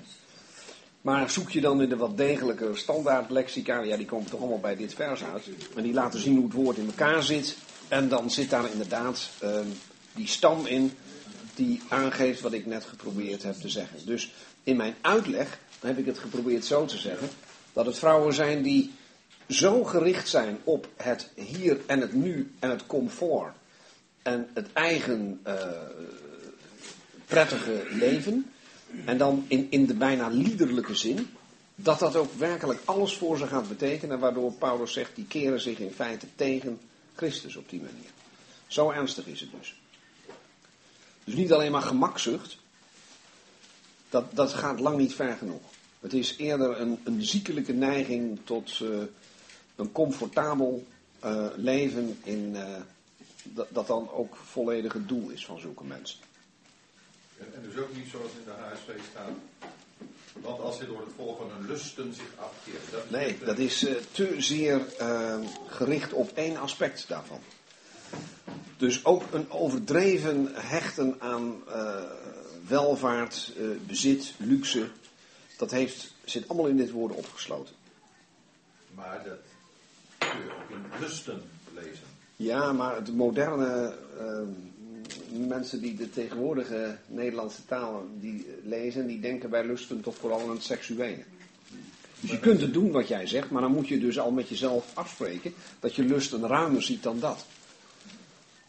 En dat is altijd het risico. Dus ik, eh, als ik een woord wist dat dit in één klap weergaf, dan uh, had ik die suggestie vanavond gedaan. Maar dat, uh, dat lukt me niet. En zelfs een woord als zinnelijkheid, dat de Telos-vertaling gekozen heeft, ja, op zich vind ik het. Uh, ik, ik, kan begrijpen dat we die optie gekozen hebben. Ik weet eerlijk gezegd niet wat de vierde druk had destijds. Hebben we die toevallig bij de hand daar? Volgens mij heeft Gerdy ook dacht. Oh, sorry, ik dacht dat de. Oké. Ook zinnelijkheid? Ja, dan hebben we die broeders van. nee, ik dacht dat je hem erbij had. Niet uitsluitend. ja. Ja. De MRG zegt zinnen. Ja. De zinnen. Je kunt je zinnen ergens opzetten. Maar zelfs dat is voor de, de gemiddelde moderne lezer niet een duidelijk woord. Maar het was ook in het Grieks een buitennissig woord. Dus Paulus gebruikt echt uh, een, een, een woord dat. Uh, ja. Nogal uh, de, de ogen, de aandacht even getrokken zal hebben. Dat hij daarmee ook liet zien dat, hoe ernstig het eigenlijk was. Kijk, en als je vanuit zo'n houding wilt trouwen, dan is dat dus een hele andere invalshoek dan Paulus kiest uh, vanaf uh, dat vers waar dat daar later komt in vers 14 van hoofdstuk 5. Kun je misschien ook iets zeggen over de actualiteit van dit gedeelte? Ja, zeker. Uh, allereerst houd ik vol dat het volledig actueel is. In die zin Um, dat er natuurlijk een heleboel zinnen door ons zijn gelezen. die, niet aan een, uh, die je niet een vertaalslag moet geven om ze naar onze cultuur om te zetten. Bijvoorbeeld dat eerste stuk vanaf het zesde vers van hoofdstuk 4. Dat um, wij bezig zijn met zaken en ook Timotheus die zowel nut hebben voor het huidige leven als voor het eeuwige leven. En dat God een onderhouder is van alle mensen. Ja, dat is iets dat. Uh, daar zijn tegenwoordig uh, zeer veel mensen uh, absoluut niet van overtuigd. Laat staan dat ze eraan denken. Hè. Die, voor die Atheners was dat destijds een openbaring. En de gelovigen kwamen ook vaak uit een wereld waar dit geen vertrouwde gedachte was dat je in je onderwijs alleen maar uh, uh, tot zegen kunt zijn van anderen als je laat merken dat je er ook zelf naar leeft. lijkt me ook evident. Dan komt hoofdstuk 5. Ehm, het verdelen van de gemeente in leeftijdscategorieën waar je als jonge broeder voorzichtig moet zijn in je manier van benaderen, lijkt me ook logisch. Blijft over de oudere weduwe.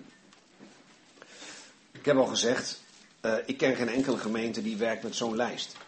Om de eenvoudige reden dat um, in de praktijk, dankzij de sociale voorzieningen, um, in, de, in de, dat deel van de wereld dat ik en jullie een beetje kennen, uh, dat ook niet nodig is.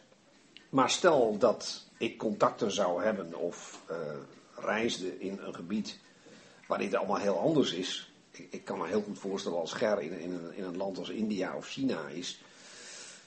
Daar zijn niet zulke voorzieningen als hier. En als daar gelovigen uh, hem zouden vragen, van zeggen, hoe zit het eigenlijk met die weduwe, wat moeten we daarmee? Want die krijgen geen grijpstuiven en ze hebben ook geen familie. Uh, nou, dan denk ik dat uh, in zo'n situatie Ger niet zou aarzelen te zeggen van, kijk, dit is wat de apostel Paulus daar destijds over heeft gezegd. Of niet? Ja, zeker. Dus in die zin is het actueel als de situatie zich op die manier voordoet. Maar dan zou je ook kunnen zeggen, van, zijn er geen kinderen, verwanten, kleinkinderen uh, die in dit opzicht uh, in aanmerking komen? Of vindt men het wel makkelijk dat uh, de kascommissie dit even regelt? Dus ik denk dat het eigenlijk een heel actueel gedeelte is. En ook als het gaat om de, de positie van oudsten hoe, je ze dan ook noemt. Hè, je kunt natuurlijk zeggen van in de tijd van Timotheus waren dat door de apostelen of hun gedelegeerden aangestelde oudsten. Nou, ik, ik laat even de kwestie hoe ze er komen uh, buiten beeld. Maar dat er zulke mensen functioneren te midden van de gelovigen. Uh, waar soms uh, gezien hun taakomvang, als ze niet alleen goed besturen, maar ook arbeiden in woord en leer, materiële uh, voorzieningen op zijn plaats zijn. Dat zou je met de hand onder andere op dit gedeelte kunnen, uh, kunnen onderbouwen. Dus ik denk dat het eerlijk gezegd een, een verrassend actueel gedeelte is, juist voor de eindtijd. Daarom heb ik de serie ook zo genoemd. En ook in die setting spreekt Timotheus volgens mij ook over deze dingen. Hè? Want uh, hij heeft al gesproken over een eindtijd waarin alle accenten verkeerd gelegd zijn. Waar men niets meer zich realiseert van de, de schepper en zijn rechten op de schepping en op zijn schepselen. En in dat kader, hè, hij, we begonnen immers in 4 vers 6, als je deze dingen de broeders voorhoudt, zul je een goed dienaar van Christus Jezus zijn. Gaat hij ook over deze uh, punten spreken, alsof dat er op een hele natuurlijke manier mee wordt uh, verbonden.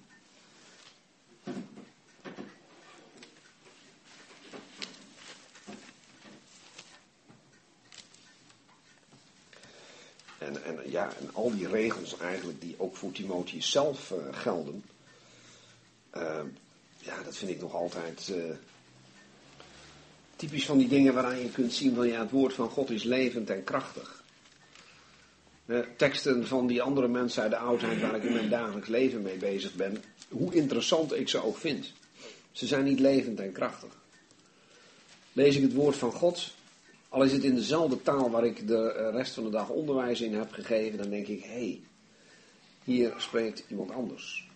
Hier spreekt iemand met gezag, eeuwigheidswaarde en, en altijd weer boeiend. Het laat je altijd weer nadenken over de vraag van, ja, hoe, uh, hoe doe ik dat?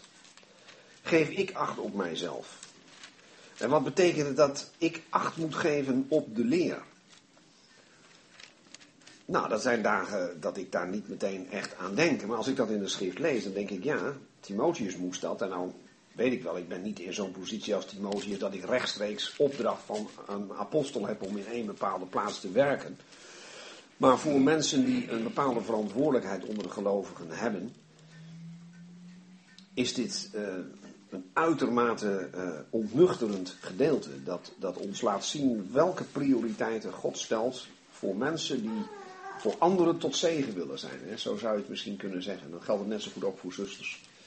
Al hebben die natuurlijk niet naar de letter dit type taken. Um, voor elke gelovige is hier um, profijt in, in gelegd. En als ik dan ook lees bijvoorbeeld uh, in uh, 4 vers 15, behartig deze dingen, leef daarin, opdat aan allen duidelijk wordt dat je vorderingen maakt. Nou, ik vraag me wel eens af, zien de mensen aan mij dat ik vorderingen maak? Of is het altijd hetzelfde? Zien ze dat het voor mij leeft? Leef ik in die dingen? Is dat voor mij het een en het al? Of, of is het allemaal een beetje, een beetje tam, een beetje bekend? Um, dit, dit, vers, uh, dit soort versen dwingen je om heel eerlijk te zijn over je eigen geestelijke uh, toestand. En niemand van ons zal zeggen, ja hoor, dat doe ik allemaal. Ik heb dit allemaal onder de knie. Uh, Paulus zou mij een, dikke tien geven. Als die zag hoe ik het eraf bracht. Nou, dat, denkt natuurlijk niemand. Maar um, ik, ik, denk dus zelf dat, dat we dit allemaal in de zak kunnen steken wat hier, wat hier staat. Ja. Hoe oefen je in de godsvrucht? Ja, dat woord oefenen is eigenlijk trainen. En um, ik denk dat de laatste keer, ik, wees daar net ook eventjes op, dat, dat Timotheus over die godsvrucht gesproken heeft. Dat was in hoofdstuk uh, 3, vers uh, 16. Natuurlijk zijn er andere plaatsen in deze brieven waar over godsvrucht wordt gesproken. Maar het voorbeeld van um, het geheim van de godsvrucht, want dat is eigenlijk wat er in vers 16 staat. Groot is het geheim van de godsvrucht. Hoe wil je nou werkelijk de godsvrucht handen en voeten geven? Nou, dat was daar het voorbeeld van de Heer Jezus zelf. Van wie een aantal hele mooie dingen worden gezegd. Dus het klinkt misschien een beetje uh, uh, simpeltjes. Een beetje taal van oudere broeders. Maar als zij zeggen, je moet, um, om dat te willen, uh, allereerst naar de Heer Jezus kijken, dan denk ik dat ze volkomen gelijk hebben. Oftewel, hoe oefen je in de godsvrucht? Door in de evangeliën te kijken naar Hem die non-stop, zoals ze dan tegenwoordig zeggen, 24-7, uh, een voorbeeld was van godsvrucht. Van het op de juiste wijze God dienen. En als jij en ik dat ook willen, en dat volhardend willen, en dat als enige willen, ja, dan is dat een proces wat Paulus aanduidt met een training, een oefening. Uh, als ik met mijn leerlingen op school praat over werk dat ze moeten doen voor de volgende dag, dan zeggen ze wel eens niet te veel, want ik moet nog trainen, zo heet dat in het Limburgs. Veel zeggen dat.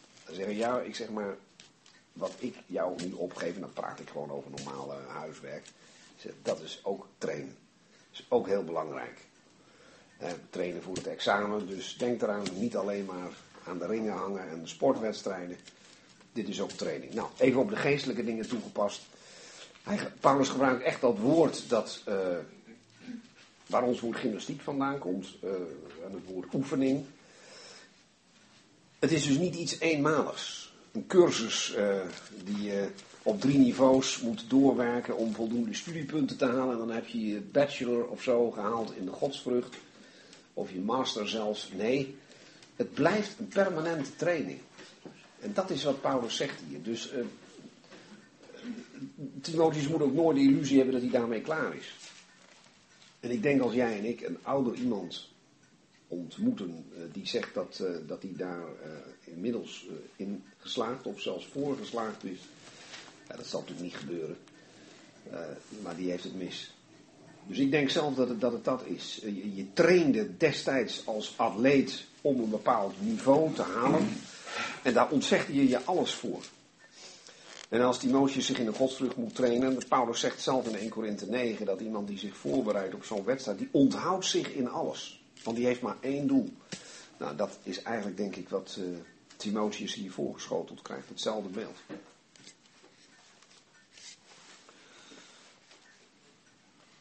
Heeft iedereen een genade gehouden? Ja, ik denk het wel. Hoe weet je dat dan als het hierdoor in ieder geval openbaar eh, toegekend is? Hoe kun je dan daar dan in helpen zodat je weet dat je die niet moet verwaarlozen. Dat je ook weet wat je Ja, nou in, in de eerste plaats is niet iedereen op zo'n manier van een genadegave voorzien als Timotheus. Maar in de Korinthebrief staat wel dat de een deze genadegave heeft en de ander die. Dus wat dat we in dat opzicht verschillend zijn. Ja, en ik heb diezelfde vraag gesteld eh, toen ik eh, jouw leeftijd had en ook nog veel jonger. Ehm, en soms vond ik het antwoord vreemd dat de oudere broeders gaven. Want dan zijn we hem gewoon. Ja, nou, ik, ik denk dat ik, dat ik iets ga zeggen wat je best wel eens vaker hebt gehoord. Namelijk door hem te benutten. En ermee aan de slag te gaan. En dan stelde ik natuurlijk een wedervraag. Ja, maar hoe weet ik dan waarmee ik aan de slag moet gaan? Nou, eh, iemand die een muziekinstrument gaat bespelen. Die begint ermee, maar die heeft er wel een zekere affiniteit mee. Een zekere interesse voor. En die gaat dat gewoon doen. Zo kan het gaan, ook met de geestelijke dingen. Wat mijzelf betreft ben ik daar een slecht voorbeeld in. Ik heb voor alles duwtjes van anderen nodig gehad. Dat iemand zei eh, op een bijbelspreking, eh, dat was Hans de Jager, even voor degenen die hem kennen. eh, die zat een keer op de bijbelspreking in Amsterdam, hij zat naast mij en er stelde een broeder een vraag. En tot mijn stomme verbazing zei die broeder toen ineens, broeder Gerard Kramer zal deze vraag nu beantwoorden. En ik schrok me maar werkelijk. En ik, eh, ja, ik denk, ja, hoor eens als zo'n broeder dat zegt. eh, dus ik, eh, ik heb het gedaan. En op een gegeven moment, later zei een broeder eens een keer. Zei, joh, zou jij daar niet eens een keer wat over kunnen, kunnen zeggen? Ik, ik neem aan dat jij dat toch ook wel eens doet op zondag? Ik zeg, nee, dat doe ik nooit. Ja, kom zeg. Eh, je bent al zoveel jaren ermee bezig. Je, je kunt praten. Je, je zou dus voor de Heer moeten afvragen of, eh, of je niet eens een keer wat mag doorgeven. Dat kun je toch niet altijd eindeloos aan die oudere broeders overlaten.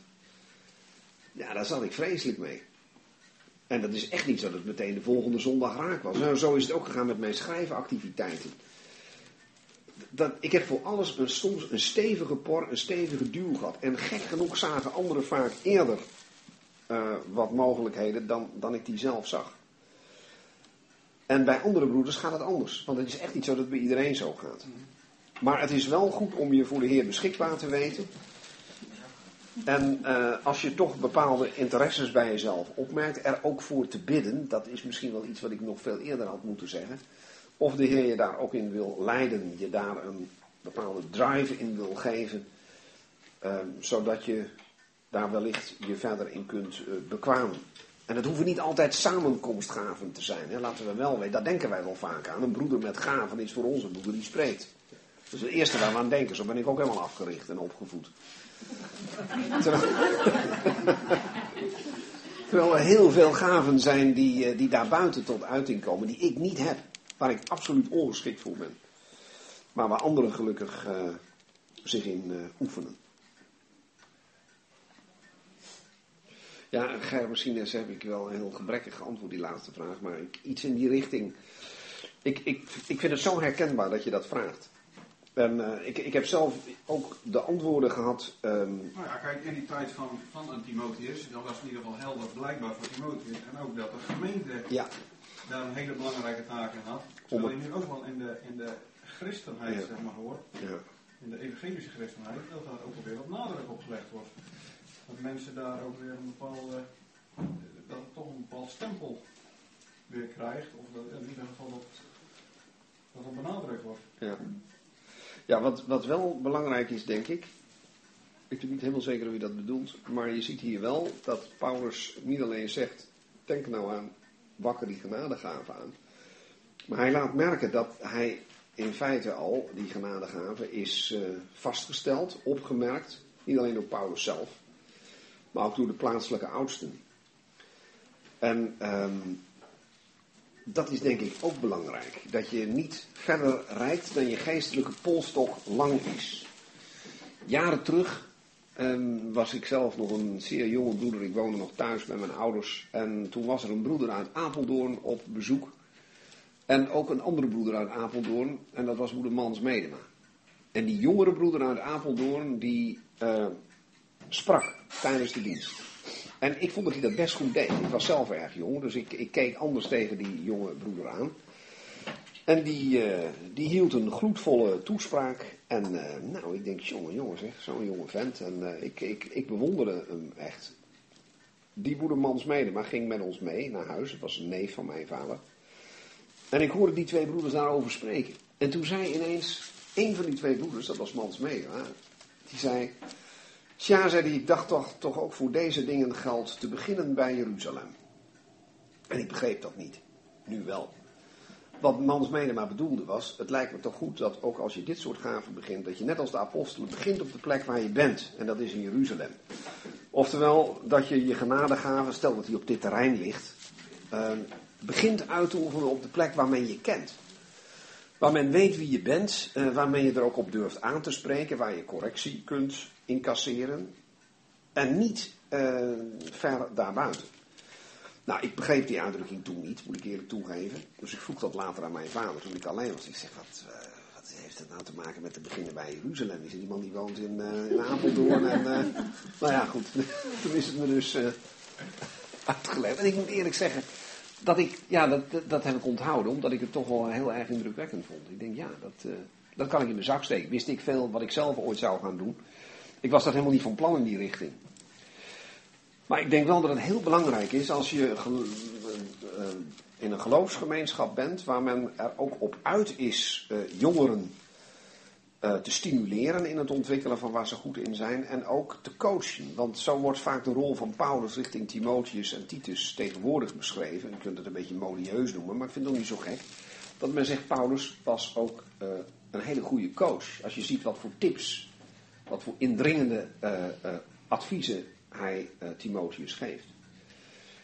Nou, dat zou mooi... Ik denk dat ik dat ook wel een beetje bedoel, in die ja. zin dat er, um, nogmaals met name ook in de, in de, in de evangelische kringen, mm -hmm. dat er wat meer de nadruk opgelegd wordt, mm. als dat wij dat misschien gewend zijn. En dat je daardoor misschien ook wel te makkelijk verwaarloost. Ja. Tenminste, ik weet niet of daar een balans in ligt. Maar ja, je kunt, je kunt het op beide manieren verkeerd doen. Je kunt mensen te snel. Uh, Timotheus moet ook uh, verderop, uh, dat is het eerstvolgende vers volgende keer. niemand overeilt de handen opleggen. Nou kun je ook over afvragen, wat betekent dat daar? Nou, um, ik heb zelf het idee dat dat te maken heeft met het aanstellen van in dit geval oudsten. Dat dat niet zomaar bij iedereen kan. Stel dat het een andere betekenis heeft, dan nog betekent het dat Timotheus een goed geestelijk oordeel moet hebben over degene aan wie hij om welke reden dan ook uh, de handen oplegt. En uh, ja, we kunnen naar twee kanten het verkeerd doen. Of zo weinig initiatief tonen, ook als jongeren, dat we geen enkel risico lopen. Ons hoofd niet boven het maaiveld uitsteken, niks durven uh, te ondernemen, niets durven voor te stellen, te doen.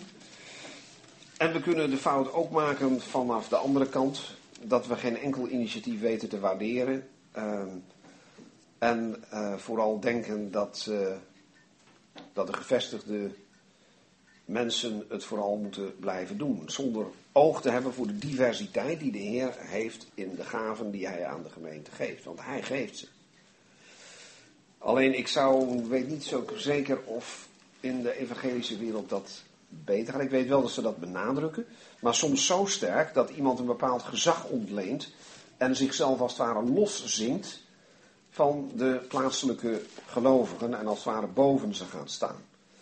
Terwijl eh, bij Timotheus toch nog sprake is van een erkenning door de plaatselijke oudsten. En eh, iets dergelijks, denk ik, is altijd goed. Dat iemand zich ook laat gezeggen door ouderen, eh, rijpere geestelijke broeders, hoe je ze ook aanduidt. Uh, voordat iemand uh, meteen zelfstandig aan de slag gaat. Hè? Want het, de, de, de, meest moeilijke mensen zijn mensen die volledig als solist aan de slag gaan. Zo van ik ben alleen verantwoording verschuldigd aan de Heer. Ik heb met de gelovigen niets te maken en ik hoef dus ook geen correcties in ontvangst te nemen. Dat is onevenwichtig. En dat risico is er ook. Dus het vervelend is Um, we kunnen het op zoveel manieren verkeerd doen. En daar zelfs verhalen bij uh, bedenken. Uh, dat we helemaal niets meer durven in dit opzicht. En het is de grote kunst om in evenwicht uh, te zijn. Misschien dat dat ook wel dat trainingsproces in de godsvrucht is. Waar we van beide kanten een open oog voor uh, moeten hebben. Is het niet eigenlijk, om, om even zo daar door te gaan, meer ook een, uh, een benadrukken voor de taak die uh, Titus moet, moet doen? Want bij op alle andere plaatsen waar wij wijze spreken dus over genadegaven sprake is, daar kom je dat niet zo tegen. Dat je dan bij wijze van spreken nog uh, door anderen daarin uh, op gewezen moet worden of, of in vermaand moet worden. Of, dat je dus vindt van, nou ja, de, de hele verscheidenheid aan genadegaven. En dat je dan hierbij een Timotheus alleen vindt van, joh, hou je, uh, leg je erop toe. Want uiteindelijk zijn er toch ook oudsten geweest die uh, de hand opgelegd hebben. Ja, ik denk dat het een beetje afhangt van de, de setting waarin Paulus over dit soort dingen spreekt. Uh, tegenover de Corinthiërs had hij het over de, de diversiteit van de gaven in het lichaam omdat de Corinthiërs het risico, of het gevaar liepen, één bepaalde gave zwaar te benadrukken ten koste van de andere.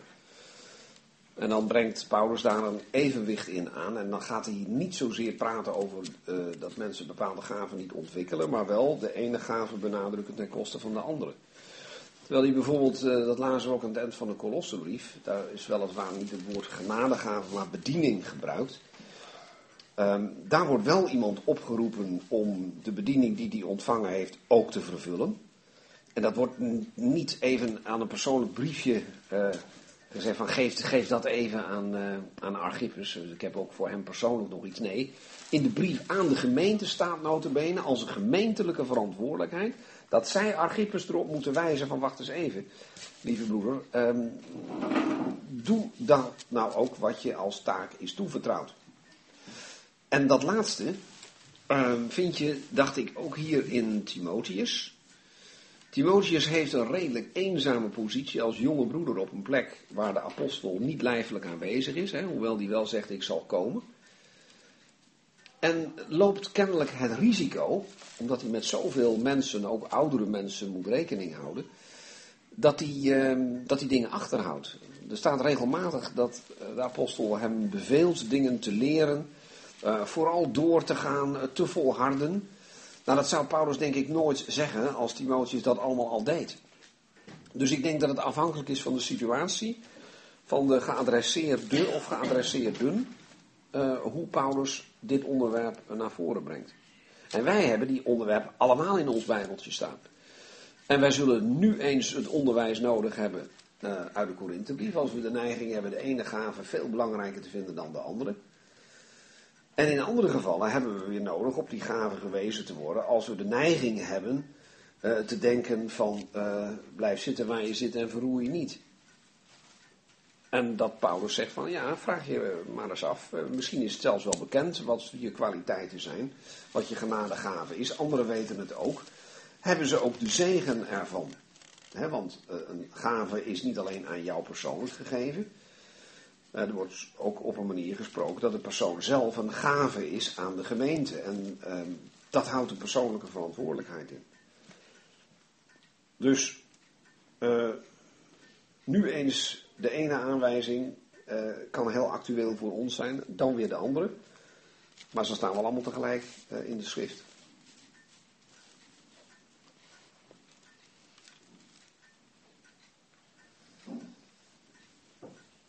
Als, uh, als Paulus zegt van dat een vrouw onder de 60 jaar geen ondersteuning uh, hoeft te hebben, want dan kan ze maar trouwen, want dat dus zegt hij eigenlijk.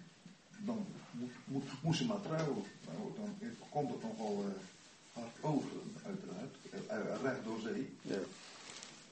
Kan je het nu ook vertalen naar iedereen die die, die, want daar wordt natuurlijk op de eigen verantwoordelijkheid van die vrouw uh, gespeeld. Als ze zelf verantwoordelijk is. Als ze in staat is toch om werk te doen dat ze kan wat verdienen om in haar eigen uh, behoeften te, voor u te zien.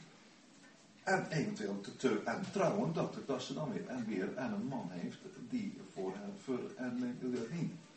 Kan je dat nu ook stellen als er mensen zijn die, die die behoeften hebben en die om hulp vragen, dat je ze dan eerst op hun eigen verantwoordelijkheid wijst? Je bedoelt dat dat een les is die je er ook uit kunt trekken? Ja, dat is ja. Sowieso, denk ik. Eh, er zijn ook wel andere gedeelten die daarop wijzen dat je in dit opzicht een verantwoordelijkheid hebt om te werken, of tenminste om te willen werken omdat uh, het bewust afzien van arbeid, terwijl je dat wel zou kunnen doen, dat wordt in 2 Thessalonica 3 een ongeregelde wandel uh, genoemd. Dat wel. Ik was even bang, ik zal eerlijk vertellen dat ik wel degelijk een moeilijk punt zie. Uh, ik dacht, die broeder gaat of vragen, wat moet dan een vrouw van 59? Ja. Maar goed, die kwam, die kwam dus niet. nou ja, en, maar ik zal. Dat is duidelijk, ja. Vrouwen. En dan, aan, ook nog en een man zijn die ook wil trouwen. Ja, en uh, anderzijds lezen we in de eerste Korinthebrief, uh, in hoofdstuk uh, 7, dat de apostel van weduwen zegt, 1 Korinthe 7 vers 8, tot de ongetrouwden en de weduwen zeg ik, het is goed voor hen als ze blijven zoals ook ik. Dat is de eerste. En dan vers 9, maar als ze zich niet kunnen onthouden, laten ze trouwen. Want het is beter te trouwen dan van begeerte te branden. Daar is de, ik gebruik weer het woord setting, je kunt ook zeggen de samenhang, uh, iets anders. Daar gaat het over de hele kwestie van wel of niet trouwen, uh, ongehuwd blijven of niet, of ook als je al getrouwd geweest bent. Terwijl het in dit hoofdstuk specifiek gaat over de vraag hoe men maatschappelijk overeind blijft. Maar ook hoef je die gedeelten niet tegen elkaar uit te splitsen, maar je moet wel even goed kijken. Want je kunt wel zeggen, uh, ik ben uh, een weduwe en het is goed voor mij te blijven zoals ook Paulus. Maar dan zegt de apostel dat niet zo absoluut, want hij zegt er meteen bij, als je dat gewoon toch niet kunt opbrengen, laat ik het maar gewoon zo zeggen, dan is het beter te trouwen. Hij zegt niet uh, dat het dan uh, moet, omdat dit niet het onderwerp hier is. Maar in 1 Timotheus is het dat wel. Maar ik laat dat toch eventjes horen, omdat ik wil laten horen dat er toch ook best wel een paar moeilijke punten aan dit gedeelte uh, zijn. En je, soms moet je gewoon eerlijk zeggen van ik heb ze, die zie ik ook.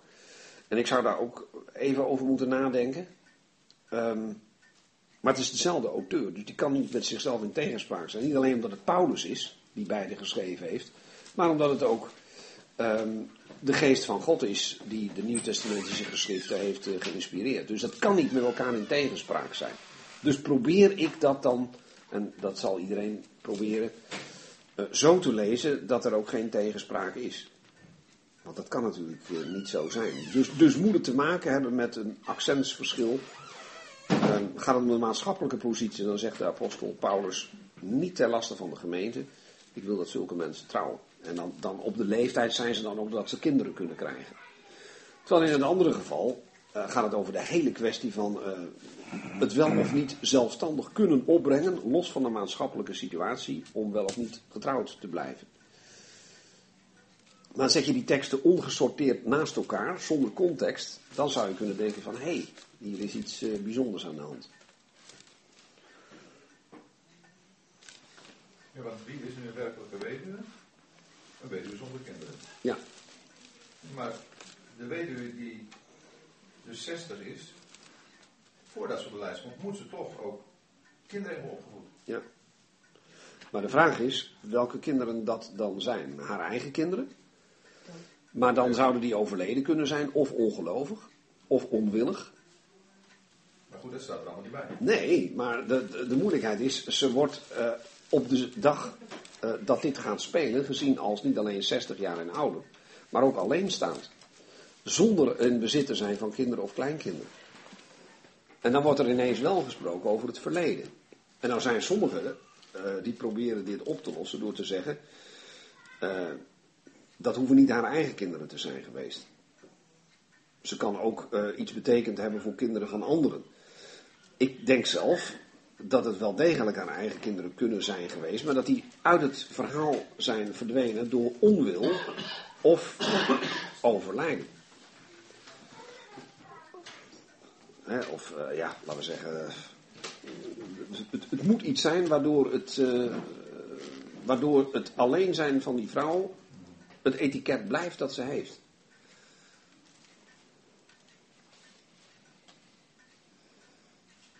En dat de vrouw van één man is geweest. Dus dat betekent als dat een tweede keer gebeurt. Of als ze voor de 60 er wel een keer getrouwd is. Ja, dat, ik, ik kan het al, inderdaad alleen maar zo lezen. Maar eh, kijk, aan de andere kant, of de christelijke barmhartigheid dan zou zeggen van nee, sorry. eh, Maar als er een beetje getrouwd geweest is, is het altijd de man van één vrouw geweest. ja. Ja je, bedoelt één, je bedoelt één tegelijk. Ja, Ja. Aan, aan de andere Het kant. zou moeten zijn dat, die, dat vanuit het verleden eh, ja, meerdere De vrouw van één man. Kijk, de moeilijkheid is dat de vrouw van één man, ehm, ja, dat is natuurlijk altijd eh, één tegelijk. Ehm, hoewel Romeinen, echt heidense Romeinen, eh, het als een speciale kwaliteit van een vrouw beschouwden als ze slechts één keer in haar leven gehuwd geweest was. Dat stond dan ook apart eh, op het graf. Dat wordt hier vaak bij betrokken. Zo van, zo las men dat in die tijd. Zo van, het is... eh, niet iemand die. eh, Kijk, zoals het ook van de, bijvoorbeeld van de, ehm, de oudsten eh, wordt gezegd, de opzieners. Man van één vrouw. Sommigen zeggen dat betekent hij moet getrouwd zijn. En anderen zeggen nee, hier moet je benadrukken dat het er maar eentje is, geen polygamie. Ehm, hier wordt het van de vrouw gezegd. En het huwelijk is passé, want anders was ze geen weduwe. En dan lees ik het dat ze slechts één keer gehuwd is geweest. Dan in ieder geval. Dit is denk ik niet een uitputtende regel die meteen zegt van en als het tweede keer gebeurt, jammer dan. Maar dit wordt wel gezien als eh, zeer eh, eervol. Niet een vrouw die onmiddellijk gezocht heeft naar de andere opties. Maar ehm, ja, iemand die dat gewoon één keer heeft meegemaakt. Dat, dat werd gezien als een, een eervolle eh, keus die ze gemaakt had. Ja, maar aan, aan de andere kant, als ze dan het ongeluk heeft gehad dat ze dan jong voor een weduwe is geworden. En ze niet eh, Ja, eh, in, in, in, in, in, in de onderhoud kan voorzien, dan zegt Paulus, dan moet, moet, moet je maar weer trouwen. En dan bedoelt u natuurlijk een Amsterdam weduwe. Ja. Ja. Ja. Ja, nou, ik, ik denk dat de gelovigen dat in, in het licht van dit hoofdstuk, eh, in de geest daarvan wel hebben opgelost. Kijk, eh, de, apostel geeft eigenlijk zelden ehm, een volledige eh, uitgewerkte casuïstiek. Eh, ik bedoel, beschrijving van gevallen. Denk aan het bekende stukje over het zwijgen van de vrouw in de gemeente. Dat mag de vrouw niet, die moet thuis haar eigen mannen vragen. Eigen mannen. Er wordt natuurlijk altijd de vraag gesteld, en als ze die dan niet heeft? Ja, dat klopt. Dat, dat staat er niet. En je mag alleen maar mij vragen, niet van Evert. Maar je begrijpt wel, dan, dan zeggen we niet van, oh nee, maar dan kunnen die vrouwen dat gewoon rustig doen. Want die hebben niks eh, te vragen. En eh, ook als er, als er gesproken wordt over kinderen die hun ouders eh, eh, moeten gehoorzamen. Dan hoor ik ook nooit zeggen, ja, en weeskinderen dan. Begrijp je? Dus wij, wij kunnen soms voor, voor elke duidelijke regel die voor een grote groep mensen geldt, die Paulus geeft, dan kunnen we altijd wel een leuke voetnoot bedenken van, van en dat dan. Maar dat, eh, dat is soms eh, niet aan de orde. Of in een aantal gevallen eh, zou je gewoon kunnen zeggen, nou dan, dan wordt er in die gevallen wel wijsheid gegeven. In het licht van de schrift. En zoals Paulus ook aan Timotheus zegt, de Heer zal u inzicht geven in alle dingen. En toch krijgt hij niet het totale spectrum van het hele gemeenteleven voorgeschreven. Nou, de Heer kan ook ons inzicht geven in alle dingen, ook in dit soort gevallen die op onze weg eh, kunnen eh, komen. Ik heb nog een vraag van over vers 16. Ik denk dat ik daar wat van gemist heb bij de uitleg. Uit welk hoofdstuk, eh, Evert? Ja, hoofdstuk 5. Vijf, oké. Als een gelovige man of vrouw weduwen heeft, laat deze hun hulp verlenen. Kun je daar nog wat over zeggen? Ja. Ehm, weduwen in de familie heeft, wordt dit meestal eh, eh, uitgelegd. Zo van, ehm, je kunt een, een moeder of een oma hebben. Op mijn part ook nog een tante. Weduwen kun je hebben. Dan moeten die die hulp verlenen. En eh, zolang er dus nog familie is, moet de gemeente er niet mee worden belast. Een interessante vraag is overigens, moet je eh, die lezing man of erbij denken? De moeilijkste lezing is, en mogelijk daardoor de oorspronkelijke, als een gelovige vrouw weduwen heeft. Waarom, zeggen sommigen dan, als dat de juiste lezing is, praat Paulus hier dan specifiek over een gelovige vrouw? Antwoord van sommige uitleggers is, dat is omdat Paulus zich realiseert dat er toch nog één heel specifiek geval in die gemeente is waarin er nou niet een man is die nog voor een weduwe zorg kan dragen, maar dat toevallig een vrouw is. En hij zou dan, volgens deze uitleg, even voor deze hele specifieke vrouw deze opmerking hebben gemaakt. Anderen zeggen, nee, dat is natuurlijk een fout in de handschriften, daar is dat woord man weggevallen. Logisch dat in latere handschriften dat dan weer wel staat. Nou, hoe het ook zij, het algemene beginsel snap ik wel, en jullie ook denk ik, dat Paulus daar in vers 16 afsluitend zegt van hoor eens even. Simpel gezegd is er familie, dan moeten die de zorg dragen en niet de gemeente. En zo zou ik het willen uh, samenvatten. Nog één Oh, laatste, oké. misschien wel een hele makkelijke vraag. Oh, sorry. Wat zijn de uitverkoren engelen? De goede engelen. De goede engelen, Ja, zo lees ik dat, ja. Kijk, ehm, niet met Ik- Satan meegegaan Ja. Ja, ik kan niet een eh, uiteenzetting geven over de leer van de uitverkiezing onder de engelen, omdat we daar namelijk geen gegevens over hebben verder. Want blijkbaar is dat dus wel Ja. aan de orde. Ja, ja kennelijk wel, leid ik hieruit af. Dus ook de engelen die niet meegegaan zijn, daar is toch een soort, ja, hoe moet je dat zeggen, een verkiezing van God ehm, vooraf gegaan.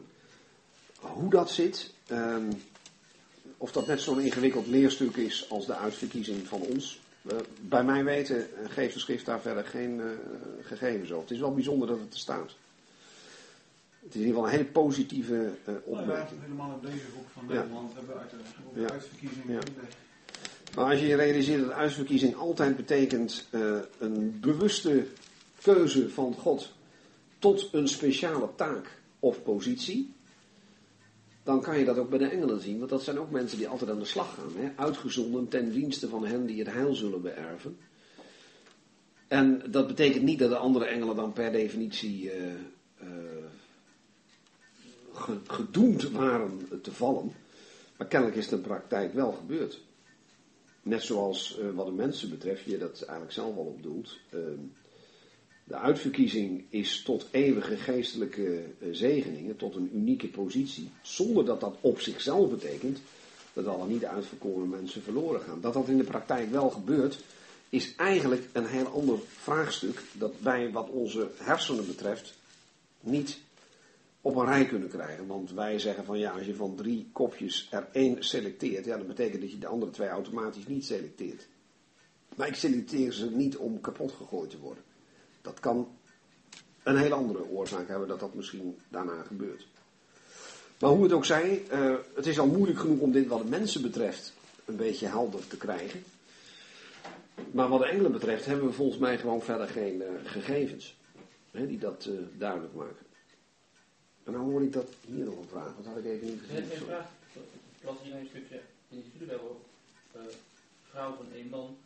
Zou ook een hele praktische aanwijzing kunnen zijn aan de gemeente om prioriteit te leggen op degenen die werkelijk eenzaam zijn.